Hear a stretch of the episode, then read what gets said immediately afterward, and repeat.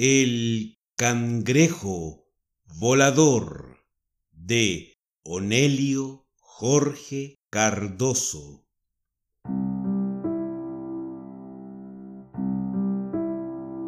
Había una vez un cangrejito nuevo que estaba haciendo un hueco profundo en la tierra.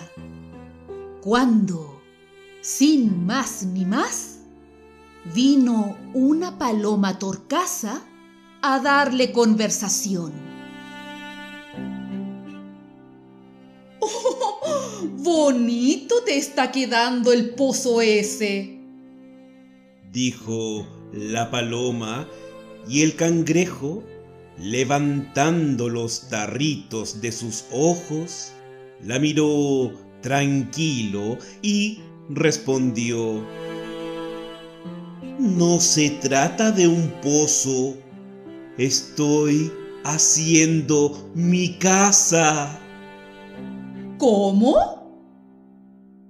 ¿Ese oscuro agujero es tu casa? Pues sí, mi casa. ¿Cómo se entiende ese disparate, muchacho? Ah, ¿que no? ¿Pero te parece poco llamarle casa a un agujero en la tierra? Escucha, si puedes vivir en la rama de un árbol, ¿cómo vas a habitar en el fondo de un pozo oscuro?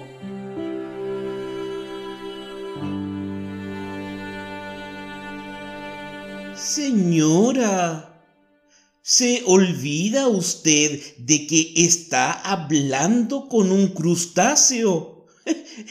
No soy una paloma, señora. Pero eso qué importa si eres cangrejo con voluntad. ¿Un cangrejo con voluntad? Se dijo el cangrejito, levantando directamente al cielo los tarritos de sus ojos.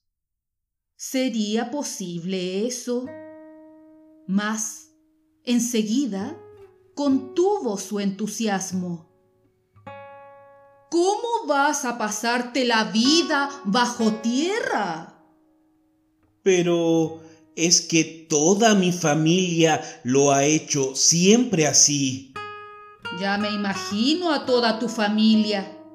Es decir, por uno que empezó una vez, todos los demás han seguido haciendo lo mismo. Y es que en tu familia no hay aspiraciones. Bueno, hay cangrejos, eh, aspiraciones que yo sepa. No. Bien. Entonces tú vas a ser el primero de los tuyos que viva en un árbol. ¿Cómo? ¿Yo vivir en un árbol? Tú, el primero de todos. Pero mire, señora Paloma, que mi abuelo me mandó esta mañana a que hiciera mi cueva, diciéndome que ya es hora de fabricarla como hacen los demás. Pero muchacho, contesta una cosa. ¿Qué casa estás fabricando? La mía, señora. ¿Cuál otra? Ninguna. Porque ¿cuándo tú has visto una casa sin puertas ni ventanas? Bueno, no. Eh, ¿Verdad que no la he visto? Entonces, ¿dónde vas a hacer allá abajo una ventana? ¿Y qué fresco y qué luz van a entrar por ella? Tiene razón. Y hasta suponiendo que hubiera una ventana sin fresco y sin luz, ¿qué pajarito se pondría a cantar en ella cuando llegue el verano? No, ninguno. Entonces, está claro. Hazte una casa en el aire, muchacho. Pero... ¿En el aire? Quiero decir, en la rama de un árbol, de un pino, de un júcaro, de un dagae, en el polo del monte que más te guste. Un nido. Eso, un nido fresco que lo mesa el viento.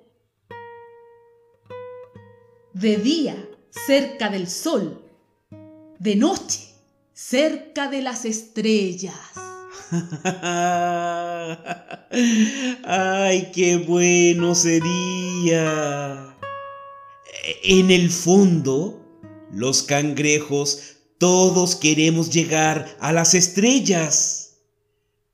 Pero es que soy solamente un cangrejo. Déjate de historias. Tú eres lo que tú quieras ser. Sé, pues, un crustáceo con voluntad.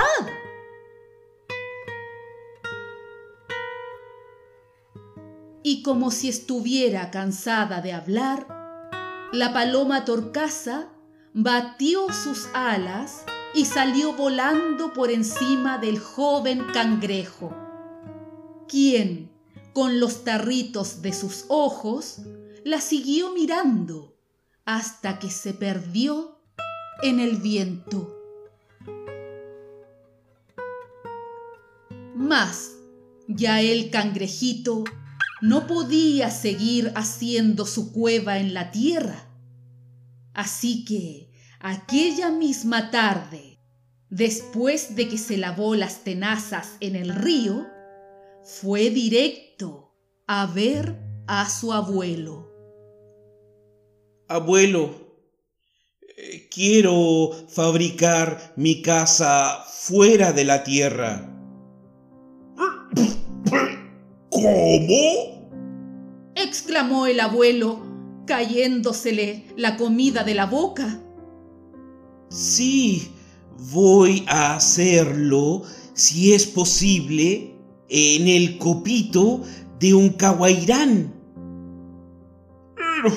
Hijo mío,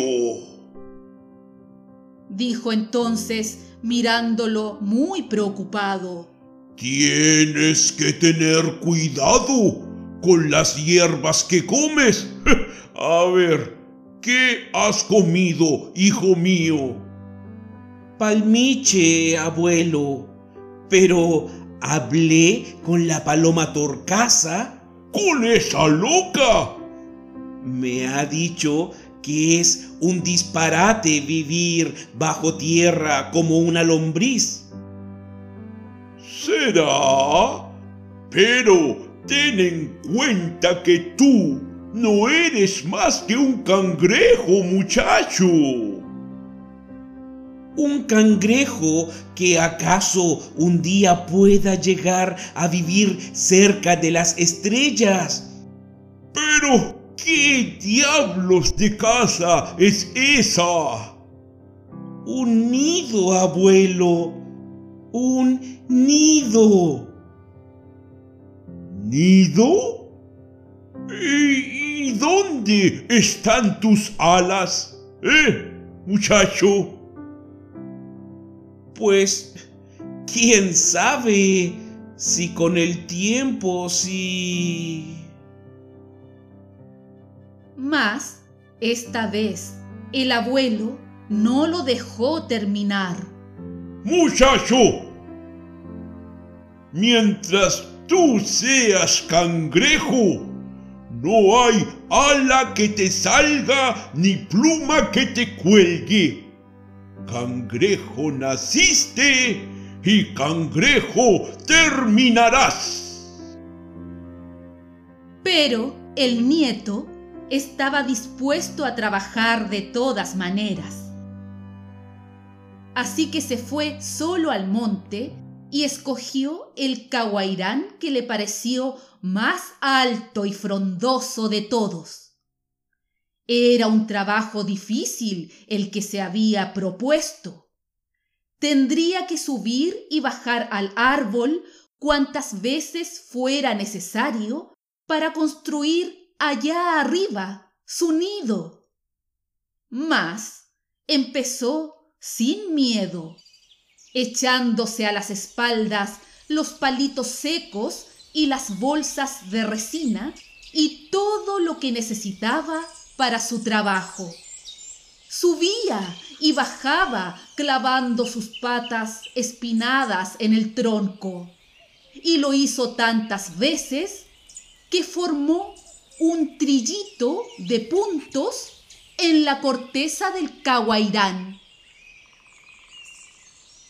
Y no solo era el trabajo que pasaba y el peligro que corría, sino las cosas que le decían los otros animalitos del suelo, los que no vuelan. Encaramada en su piedra del río, decía la jicotera. Loco, loco de viaje está y se revienta un día de estos. Vivir para ver. Pero él ni siquiera contestaba. Subía y bajaba lento, incansable, llevando su carga. A veces sucedía también que a mitad de camino ya no podía más y rodaba la carga. Entonces firme, sin ceder. Bajaba hasta el suelo, cargaba de nuevo y tornaba a subir con los ojos fijos allá arriba, donde estaba creciendo su nido en la punta de la rama más alta. Por su parte, el viejo abuelo estaba muy triste y acabó diciendo que tenía un nieto chiflado, el primero de la familia. Pero al fin, una mañana, se corrió la voz por toda la isla. De todas las provincias vinieron pájaros a visitarlo. De oriente llegó un lindo cenceremicó, con su cuello amarillo como una corbata nueva de Camagüey, un pájaro carpintero de pecho rojo y camisa de guinga. De Santa Clara, un sensontle cantador al que le decían el jilguero del escambray. De Matanzas, la más dulce paloma de todas. De La Habana, un zunzún azul que se paraba en el aire volando. Y por fin, de Pinar del Río, un ruiseñor de viñales al que le decían la flauta de Aragón.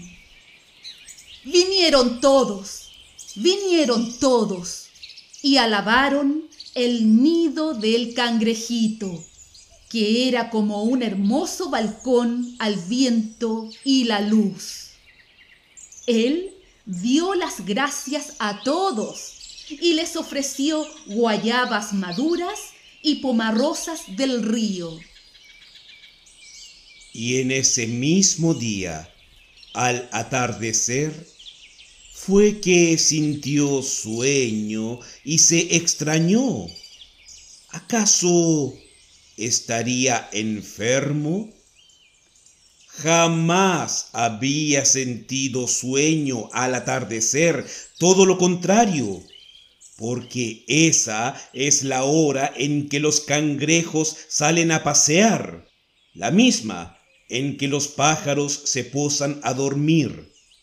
Pero, en fin, se quedó dormido.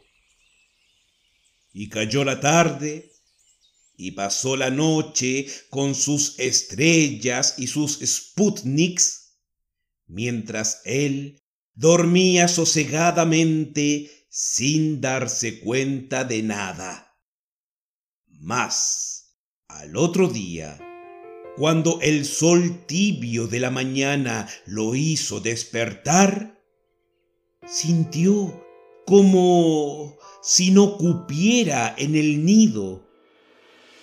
Levantó primero el tarrito de un ojo y después el tarrito del otro. Miró a la derecha y quedó mudo de asombro. Miró a la izquierda y quedó mudo del mismo asombro. Dos alas, dos alas encendidas como las plumas del tocororo le salían de los costados le habían crecido durante la noche y eran más largas que sus tenazas.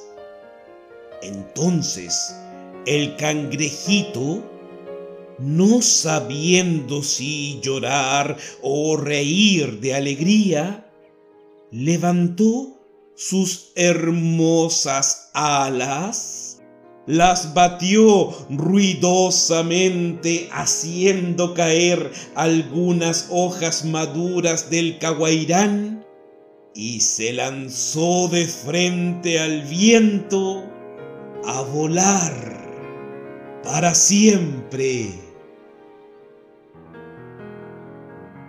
Desde aquella mañana, todo el mundo vivía asombrado con las caras vueltas hacia arriba para ver el cangrejito volador atravesar el aire. Y hasta el viejo abuelo solía decir orgulloso ahora. Yo tengo un nieto plumoso. Lindo como un tocororo. Y vuela como el viento.